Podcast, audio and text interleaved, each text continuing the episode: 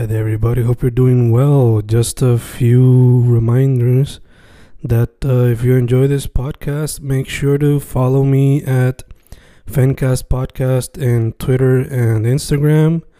Also, follow the YouTube channel and subscribe at Fanatic or Fencast. Spotify, if you can, also follow the podcast. Meanwhile, si les gusta o le interesaría saber sobre mi poesía, poetry, poetría, you can follow me at Fen Correa at Facebook, Instagram, uh, Twitter, Spotify, Bandcamp. And if you want to buy my books in physical form, you can also look for them in Amazon.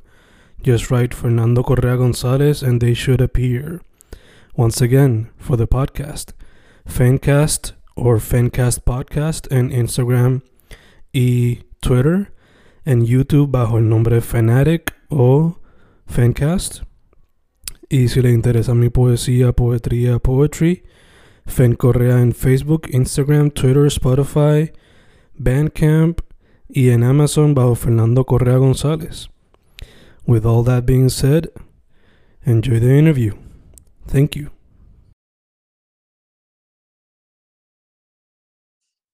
Y ahí estamos grabando, grabando fincas, grabando un episodio con una persona el cual he visto su trabajo recientemente bien activado. Eh, todo empieza desde lo visual, pero su práctica conlleva mucho lo de la crayola, explorándolo, quizás sacándole el jugo, a ver qué se puede hacer con ese tipo de medios. Eh, en las redes sociales le dicen Crayon Papi, crayon.papi. Jean-Michel Vicepo Ocasio, ¿cómo estás, hermano? ¿Todo bien? Saludos, todo bien, saludos a todo el mundo sintonizado, sintonizado. Este, gracias por la oportunidad este, de tomar tu tiempo para hacer una entrevista a, a este servidor. Este, sí, estoy todo bien, gracias a Dios, aquí en el taller Crayon Papi, metiendo mano. Ahorita estaba en la calle malavariando un poquito, que también eso es parte de mi práctica artística, este, semaforista, malavariando en las calles. Y ajá, pues ahora estamos aquí de vuelta en el estudio a seguir chambeando. Super dope, mano, super dope.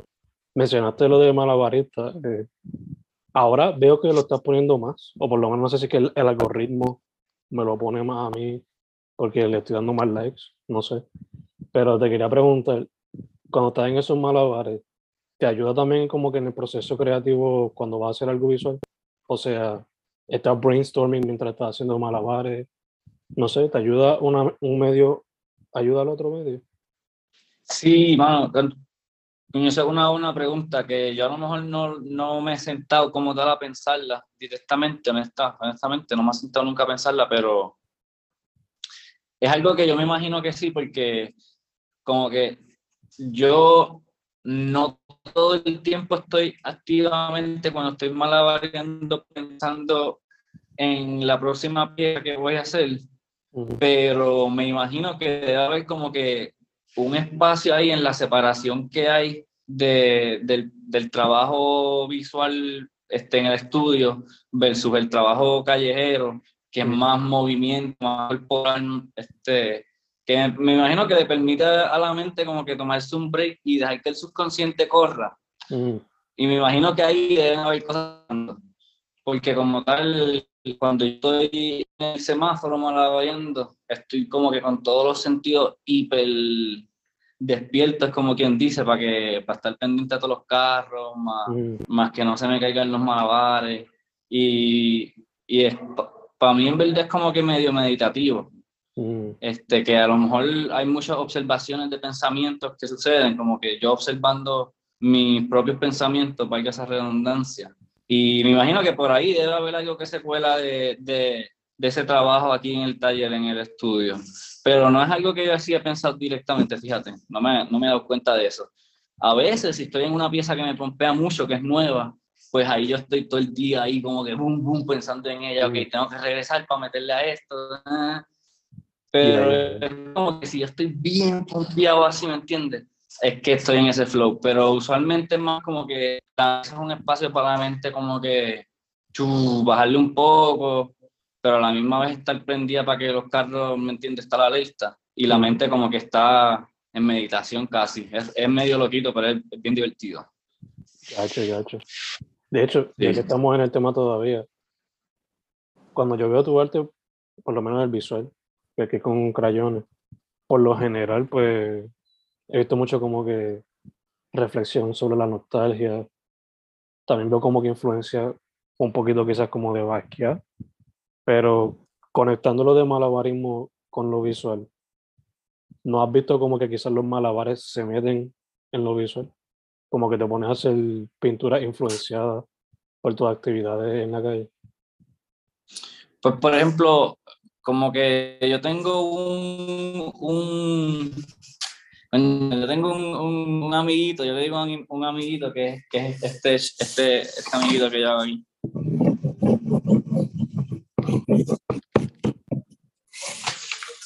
Es este chiquito que yo aquí, este amiguito. Entonces, como que eso es como que un tag que yo llevo haciendo por un par de tiempo. Y, uh, y de momento, en el último año, en, en, empecé a incorporarle malabares en el tag cuando lo hago, en el, dibujo, en el dibujito. Y es como que, y he hecho par de dibujos que hacen referencia, dibujos como tal, no piezas, que hacen referencia al malabarismo en la calle, pero al momento hay como, hay como una separación, por alguna razón, no sé, ha surgido bien orgánico. Este, no, se mezclan conscientemente, por lo menos, no son mucho que como que de momento aparecen esos tres malabares en, el dibujito, en el amiguito que yo le digo. En verdad hay que ponerle un nombre, a lo mejor este, más otra aparte, pero que, que, no es algo que de verdad aparezca así todo el tiempo, el, malabarismo en, en, mi trabajo artístico visual del estudio, exacto. Pero buena pregunta, sí. Eh, como mencioné, parte de tu trabajo reflexiona o presenta elementos nostálgicos. Eh, ¿Hay algo que quizás todavía no has podido pintar, pero que has querido pintar ya por un buen tiempo? Eh, sí, la, la eh, bueno, sí, la nostalgia, la nostalgia y más este feeling así de crecer acá en Puerto Rico, bien noventoso, y también como que todo, todo el palabreo que nosotros tenemos, este, lo coloquial, las idiosincrasias, todo eso, todas esas cosas se, se, van en mi, en mi obra visual. Y hasta ahora lo más difícil que una añoranza bien dura que yo tengo de querer plasmar que no me ha sucedido es, es el mar. Aquí que lo tengo al frente del estudio y, y no sé, como, como siempre está cambiando, como siempre tiene diferentes colores a cada rato siempre está en movimiento, como se mezcla con el horizonte, yo como que lo he dibujado un par de veces, pero no es algo que yo todavía me sienta como que, oh, fuego, lo logré, ¿me entiendes? Así, así, es algo que tengo que seguir y quiero seguir practicando y quiero seguir observando, porque una gran, una gran parte de la práctica visual es la observación para mí. Entonces, es como que tengo que seguir metiéndole mano a ese, se llama ya a poder, a poder ver cómo se plasma eso, porque es muy complejo, las profundidades, entonces los colores, eso me voy en el viaje, fíjate. Me imagino, me imagino. Eh, manteniéndolo un poquito en el tema de lo nostálgico, una de las pinturas que hiciste no hace mucho fue eh, relacionada a los Tamagotchi. Eh, te pregunto, ¿tienes uno ahora mismo? ¿No tienes ninguno? Esto solamente fueron recuerdos. ¿Cuánto tuviste cuando bueno, pues, esa, esa, yo hice tres, tres, tres ediciones de, ese de, esa, de esa tirada de Tamagotchi. este, y en verdad, eso yo creo que es como que nostalgic as fuck. En verdad, como que. Porque a mí, yo hice esa pieza. Yo personalmente no tuve un Tamagotchi. Mm. Eh, y ahora no tengo un Tamagotchi me super tripearía tener uno.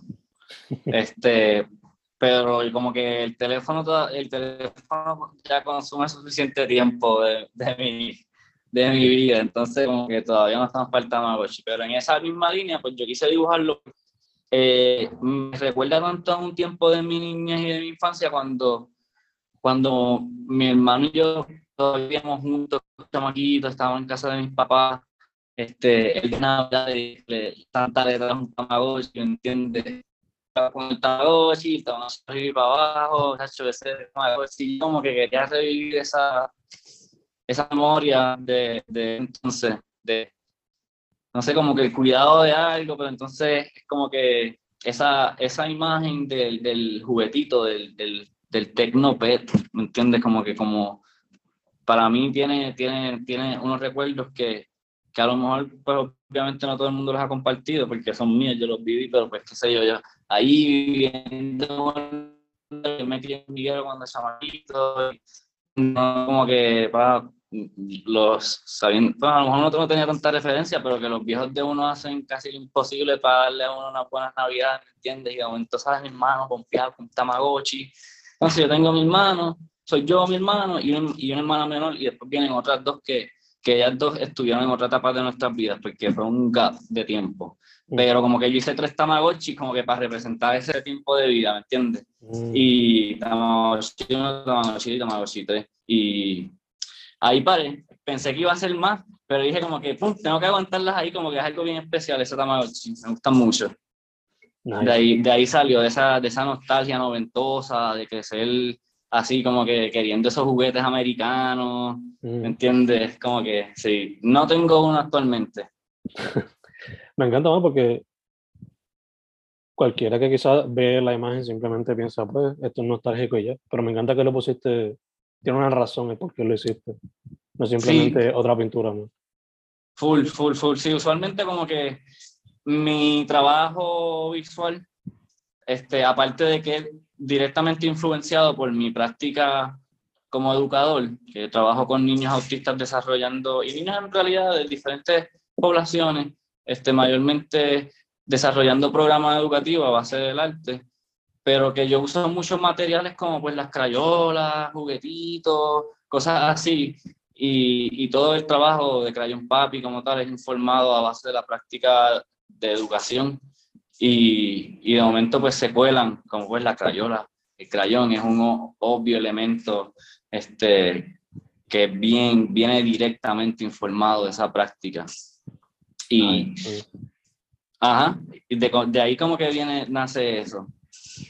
De hecho, ya me contestaste esa pregunta que te lo iba a hacer, pero también te quería preguntar, ¿cuánto, ya, cuánto tiempo tienes ya usando el crayón quizás como el medio principal? Eh, empecé así como que a, a, mantener un sketchbook, eh, creo que para el 2000, creo que para el 2014. Mm. Un par de panas, eran colectivos y siempre dibujábamos en crayones, pa, pa, pa, y la llenábamos. Pero después yo me fui por mi cuenta, estrictamente con crayones, creo que para el 2015, 2016 le metí bien duro y en un momento dado en Miami, creo que para el 2017 tal vez, ahora mismo las fechas no me las recuerdo muy bien, pero para ese tiempo más o menos fue que como que empezó a despegar con una exhibición individual, con el apoyo de una galería en Miami, y por ahí surgió, después de eso, como que un, el galerista me dio un consejo y me dijo como que, ah, explota, explota este medio lo más que puedas, como que está bien, está bien funky, qué sé yo, está bien original, lo apoyo mucho. A mí se me grabó eso y, y, y como estaba en ese momento también trabajando intensamente con, con un centro de terapia para niños autistas, este, tenía acceso a muchos materiales, a muchos crayones y yo dije, pues como tengo acceso, vamos a meterle mano a ver qué sale. Y terminó saliendo, naciendo, naciendo este proyecto, uh, que, que, pues ha sido algo bien chulo, hasta mucha gente le ha gustado, lo ha apoyado bastante, que de hecho muchas gracias a todo el mundo también, en verdad, porque pues eh, podemos, podemos vivir gracias al apoyo de, de, todas las personas que dan los likes, que dan los shares, guardan los de estos, compran el arte, así que eso vale un montón, eso no se consigue en ninguna farmacia por ahí. Obligado, obligado. Eh, bueno, me imagino que pues, al principio todo fue con, empezaste quizás con lápiz, bolígrafo, marcadores, incluso hasta crayones. So, la pregunta ahí que sería, ¿se te hizo difícil la transición quizás de, lápiz, bolígrafo, pintura para enfocarte solamente en el crayón? Pues en verdad, yo, como mi, ¿cómo te explico? Mi,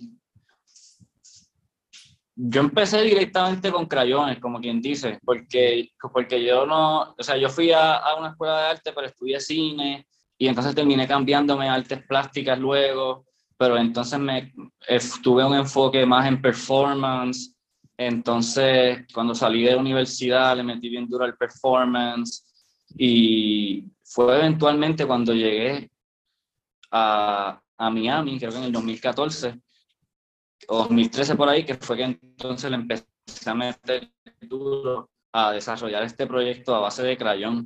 Pero yo no, no he trabajado mucho con acrílico, no es que yo haya trabajado mucho con óleo, no es que yo salgo de, de charcoal, no, no, no, yo como que, boom, crayón. Y ahí me fui, pan, y, no, y no le he bajado y he seguido. Dicho eso, yo sí estoy bien abierto a este, a este año, como que hacer un, una exploración de otros medios, tal vez incorporar otros medios también un poco más activos en, en, en, el, en la obra, porque creo que ya eh, la misma práctica me la está pidiendo. Como que uno se mete en una disciplina y a veces esa disciplina se convierte, a mí me ha, me ha pasado, se convierte como que en, en, una, no sé, en algo que yo no hace, en una rutina, por decir algo. Entonces quiero como que romper un poquito del molde que yo mismo he creado y verlo otra vez que sale, porque así mismo fue que surgió este proyecto de crayones, a base de crayón. Sí, y esa es como una de las cositas que vamos a estar explorando el 2022. Nice, nice, experimental. De hecho, exactamente, experimental. Mencionaste el performance y el cine. ¿Consideraría volver a explorar esos dos medios o mezclarlos con los de los crayones? Sí, en realidad yo, yo pienso mucho en, en que en algún momento dado yo voy a volver al cine, pero yo, yo, quiero dejar el cine como que para algo cuando yo esté un poquito más viejo, eh, en la cabeza, me, me, gusta esa idea de, de, los cineastas que son bien viejos y, y, y, tienen una historia bien dura para contar, porque, o sea, una sabiduría y se tiran una o dos películas y después, boom, ¿entiendes? Y dejan unas joyas así. No estoy diciendo que lo que yo voy a hacer son joyas, pero me gusta pensar en que eso es un medio que, y también cómo se cambia tanto la tecnología del cine tan rápido. Es como que yo no, yo no he podido como que catch up, ¿me entiendes? Pero yo digo como que a lo, a lo mejor cuando haya más funding y cuando ya esté un poco más viejo y tenga más sabiduría, puedo, puedo contar algo chulo en una peli. ¿Me entiendes? Que me interesa todavía, pero quiero meterle a otros medios en lo que en el camino van otras, otras y el performance, yo como tal pienso que lo que yo hago en el semáforo es un tipo de performance. Uh -huh.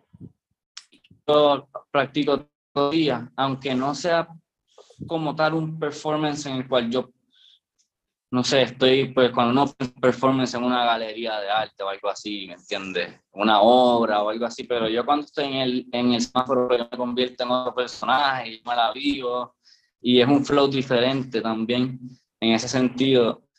Nada, este, volviendo, nos quedamos en que te gustaría practicar el cine en algún momento en el futuro cuando tengas más edad, más sabiduría. Y entonces sí. estabas hablando también sobre performance, que consideras lo que haces en la calle performance, pero estabas hablando otras cosas más.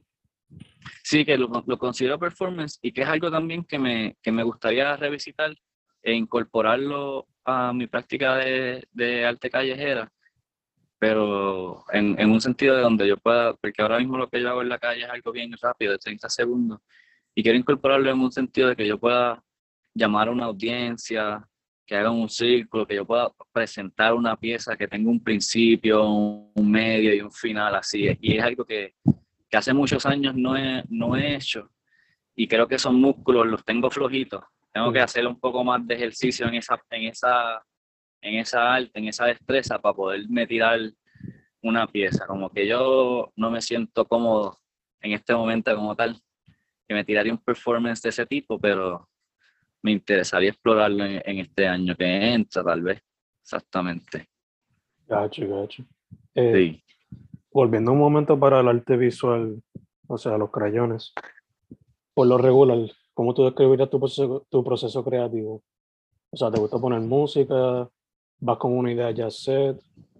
Eh, ¿Te gusta improvisar al momento? ¿Cómo se ve ese proceso por los regulares? Ah, pues este, yo, yo como quien dice, me preparo para el proceso. O, o, llevo, llevo como que una práctica disciplinada para, para ese proceso, porque yo tengo una lista de obras que yo quiero crear y mm. cuando las creo las voy tachando. Y se me viene algo a la mente y tan pronto se me viene a la mente y si no tengo el momento dado ahí para, para hacerla, pues pa, le escribo y es como que, ah, pues ya no tengo que esperar a esa musa para que venga a visitarme la inspiración, para sentarme a hacer algo, ¿me entiendes? Ya como que me programo para la próxima, ese tipo de cosas. Entonces, como que es como un pipeline que ya, ya yo tengo. Me siento y vamos a ver cuál es la próxima que tengo en la fila. Ese tipo de, de cosas es como, como básicamente me, me, me llegan las ideas o como creo. Saludos o como, o como, como tengo la, como cuando me siento en la mesa a crear, así es que, así es que funciona la vuelta. Pongo una musiquita, este, a veces tengo también, yo soy que me gusta tener muchos sentidos prendidos a la vez mientras estoy creando. So, tengo televisión, no televisión, pero el teléfono en, qué sé yo, en una peli, en una serie. Tengo música puesta, estoy mirando para afuera, como que tengo todos los inputs ahí bien boom, boom, boom, ¿me entiendes? Que me gusta estímulo mientras estoy creando. Inclusive a veces me gusta tener gente en el espacio como que, que estén trabajando también o yo trabajar en un espacio creativo, porque siento que eso me estimula más el flow y no hablar con la gente, pero que todo el mundo esté en el viaje de crear y creando ahí en sus obras, pues eso me gusta. Como tal en el estudio, pues estoy yo solito con música, con mi, como que mi pipeline de obras que tengo en fila de mi notes, de que las que tengo que hacer. Y par de, par de, usualmente yo trabajo como que tres o tres, cuatro cositas a la vez para poder cambiar.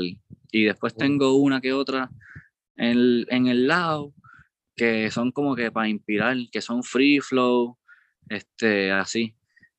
Muchos de mis dibujos son autobiográficos, con experiencias propias y cosas que me veo en la calle o que se me vienen a la mente, o de la nostalgia del pasado.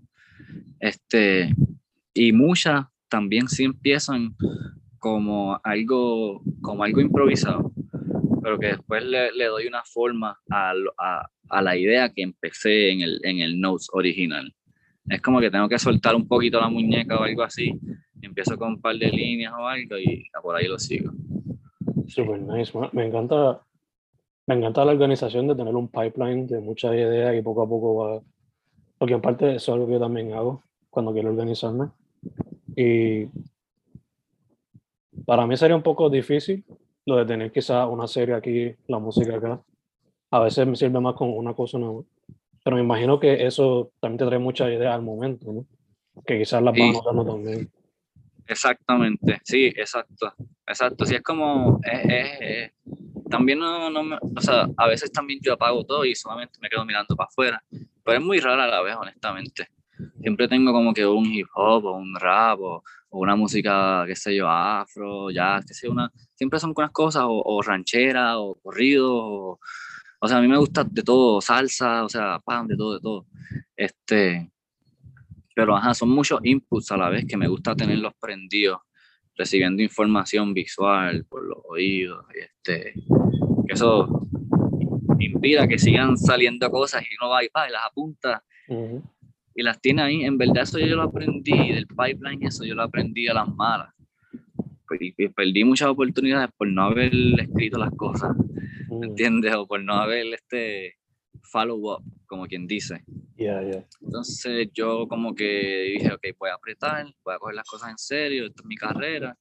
Y cogí consejos de par de gente que, que de verdad me han guiado. Este, y a mí me dijeron, mira, la musa no llega así porque sí, tienes que preparar el camino, tienes que preparar la, la cabeza, tienes que estar en la disciplina, en la motivación, tienes que estar presente, este, tienes que hacer el ejercicio, pam, pam, pam, ¿me entiendes? Como que ejercitar ese músculo de la, de la creatividad. Y... Porque, porque después yo me, me, encontré como perdiendo mucho tiempo ahí sentado esperando, uy, qué voy, qué voy, como que así como que me acelero, yo mismo me acelero un poco mi proceso, como quien dice. No sé si ya En verdad yo me tardo para sacar cosas. Mis dibujos son bastante, que los saco así, pero cuando, como que me gusta, cuando me gusta elaborarlo, me, me gusta trabajar. Gacho, gacho. Eso, lo que mencionas de tener siempre algo o apuntarlo todo. O sea, me recuerda a lo que uno cuando chamaco se cree que es que la musa simplemente va a caer del cielo y te va a salir algo por los dedos o por las manos y ya. A veces hay que darle, hay que darle práctica. Pronto dices de llave y van saliendo las cosas, ¿no?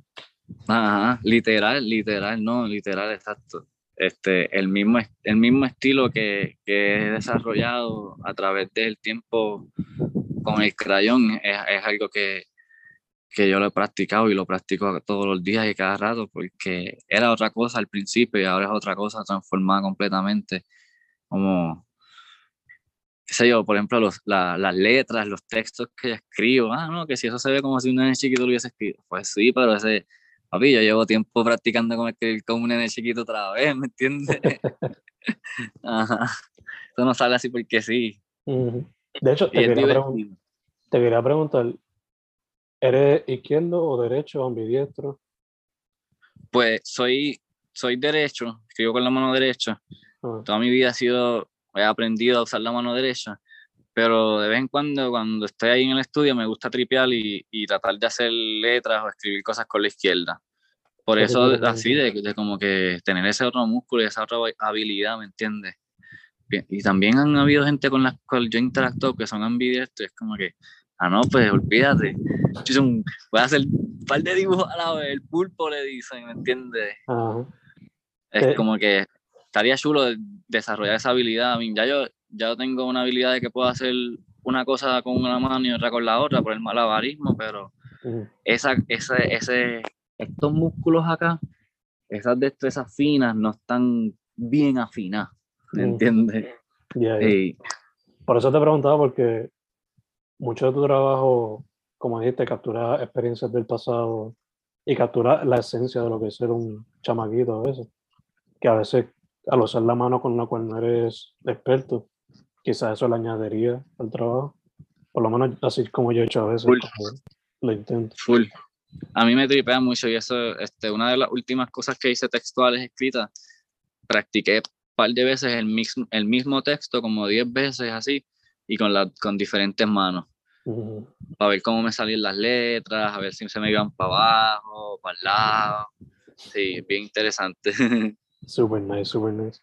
Eh, bueno, te quería preguntar también, este, dado tu experiencia presencial y digital, porque pues la pandemia y la manera como han cambiado los tiempos nos esfuerzan a estar más presencial en lo digital. So, dado experiencia presencial y digital, ¿cómo tú ves el arte en Puerto Rico ahora mismo y quiénes quizás son algunos artistas con los cuales te gustaría colaborar en algún momento? Wow, pues en realidad yo, yo soy, como quien dice, soy bastante nuevo en Puerto Rico porque yo llevo un par de años fuera, como que sé yo, diez y pico años fuera, entrando y saliendo, pero fuera de verdad, viviendo fuera y llevo solamente, acabo de cumplir un año y un mes, si acaso en Puerto Rico, que no, y he estado acá en Quebradillas, metí en esta montaña, sin estar saliendo para la metro, en verdad, como que estoy bien desconectado. Veo todo como tú dices por las redes, este, que por las redes se ve que, que está activo, que hay movimiento, que eso, ese, eso que se ha mantenido, no sé, parece que la pandemia tuvo su momento y yo todavía veo a través de las redes gente asistiendo exhibiciones y cosas, así que me imagino que está surgiendo. Este, yo estoy abierto a colaboraciones con, con, con los les que quieren colaborar, en verdad, porque mi trabajo en esencia es colaborativo, este, es informado a través de un montón de cosas y experiencias aparte y fuera de mí. Este, siempre he mantenido una, una práctica que, está abierta a las colaboraciones desde que empecé en el arte, que fue con un colectivo y trabajamos en, en colaboración con otros artistas de, del patio. Entonces, como que no, no, no tengo como que un nombre que estoy aguantando en específico, este, pero estoy abierto a las colaboraciones. Hay par de gente que me super tripean sus obras, me tripean sus trabajos, me tripean su, su ética de trabajo también y, y, me encantaría colaborar. Este, también cuando algún artista quiera meterle a trabajar en quebradillas, hablamos, zumban el DM. Hay que descentralizar un poco eso del arte que está hasta allá siempre en la meta. Sí, sí, se tiene, hay muchos artistas en toda la parte de la isla y debería seguir dejándose ver. El internet, el internet quizá ha ayudado en el proceso, pero presencial, quizás más presentaciones y cosas así. Ah, eso sí. Sí, sí, sí, full. Abierto a eso, bien cabrón. Indeed, Sí. Eh, bueno, estamos grabando en enero, enero 10. Esto va a salir para marzo. Eh, ¿Tienes algunos proyectos ya en mente para el año, además de la experimentación y eso? ¿Algunos proyectos, algunas metas que tengas para este año? Eh, tengo, tengo un par de cosas que estoy ahora mismo seteando fecha. Este, no puedo sacar nada al aire pues, porque no están sólidas en fechas todavía, pero yo espero que, que en este próximo 2022 otra vez nos, nos demos un viajecito para Nueva York. Este, voy a estar cambiando de estudio pronto, aquí mismo en Quebradilla, pero en otro, en otro espacio. Este, y esas son la, las dos primeras cositas que, que estoy tratando de, de alinear. Estudio y, esperemos que otro viajecito para los New York, con un enfoque también de, de meterle al, al, arte callejero allá, a ver cómo, cómo, se, cómo puedo moverme allá y eso. Me interesa mucho tener esa, esa, esa experiencia. Súper dope, súper dope. Bueno, eh, ahorita mencioné cómo te pueden conseguir en las redes, es Crayon Papi, pero otra plataforma que tienes para que la gente pueda contactarte, además de Instagram. No, Crayon Papi es lo más directo que me pueden conseguir. Este, si están interesados en obras, si están interesados en colaboraciones, todo es directamente a través de crayon.papi en Instagram. Este, y ahí estamos a sus órdenes. Me verán en la calle, en el semáforo, digan hola. Y cuando estén por ahí por Crayon Papi en Instagram, también suben, estamos activos. Este, gracias por la oportunidad también y gracias a todas las personas que han sido un apoyo a, a este proyecto. Gracias a Sabroso Projects también que le mete Don Bob a apoyar a Crayon Papi. Full, full. Hermano, eh, lo dijiste, pero pues, gracias a ti por decir que sí. Eh, mucha salud en lo que seguimos Importante, exacto, igualmente. Sí. sí, papi, sí. Este, sí, súper importante, Asho, sí. sí. Y, y gracias para... a ti por esta plataforma, brother, que estás activo de verdad representando, este, como quien dice, recording todas estas importantes personas y, y, y piezas en, en, en, este, en esta industria de artística en general, no solamente el arte visual, pero que tú corres una gama bien amplia y como que, ¿no? Hay mucho por ahí que la gente tiene que, que no, no ha conocido y tú estás así de, de, autoparlante, como quien dice, eso vale un montón, gracias. Gracias a ti, mano, gracias a ti. Su nombre es Jan Michael Vicepo Ocasio, Crayon Papi, Crayon.papi en Instagram. Mano, una mamá. Muchas gracias. Bendiciones, mi gente. Gracias a ti. Linda tarde.